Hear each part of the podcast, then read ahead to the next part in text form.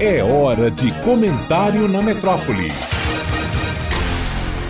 amigos e amigas da metrópole do Rio de Julho, o bicentenário da independência do Brasil na Bahia. Mais do que festividades celebrativas, é uma excelente oportunidade para refletir sobre os significados do fato histórico em si, como também acerca dos seus desdobramentos em nossos dias. E aproveito para saudar os historiadores e historiadoras, né, na memória dos professores Luiz Henrique Dias Tavares, o professor Biratã Castro, a história em movimento, a história e seus movimentos. Longe de um fim, segue um campo aberto para novas pesquisas, e aqui vale ressaltar a importância da Fundação Pedro Calmon ter digitalizado os documentos da independência, e isso aí, mais uma vez, abre um campo vasto de acesso a esses dados para serem trabalhados e produzirem novas interpretações sobre a independência do Brasil na Bahia. Mas o que temos a celebrar nesses 200 anos de independência? A depender do seu lugar na fila do pão, possa vislumbrar e acreditar que somos a terra da liberdade, que pode até rimar com a terra da igualdade de oportunidades, será? Irei com muito vagar, porque ainda há uma distância grande entre o que desejamos ser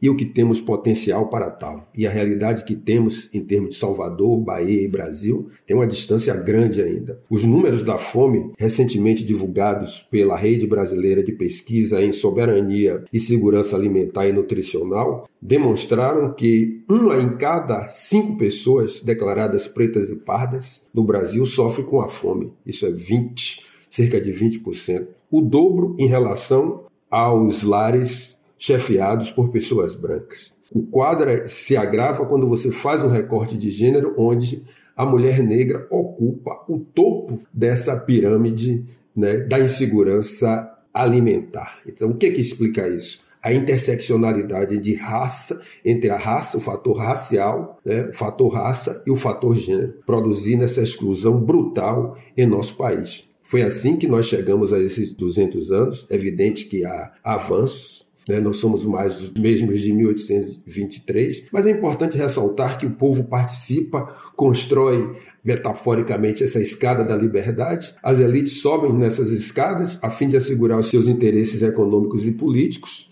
Chutam a escada para que o povo não suba né, no sentido de garantir a liberdade, porque se vivia sob o jugo da escravidão, e isso só vem a acontecer em 1888, portanto, 65 anos depois. E mesmo assim, quando nós chegamos a 65 anos depois, a escada é colocada, tentam dizer que esse povo não construiu essa escada, e essa escada, quando você sobe, ela só tem a liberdade, porque a igualdade está em aberto até os nossos dias. Então, pensar os 200 anos está diretamente repensar o lugar das pessoas negras, das pessoas indígenas, dos vulneráveis no país, na Bahia e no Brasil. É um verdadeiro jogo de simulação, como bem diz a professora Vlamira em seu livro. É um jogo que está em aberto, ora você ganha, ora você perde, mas ora você faz a bola rolar. E é assim que eu entendo essa simbologia em relação ao caboclo e a cabocla,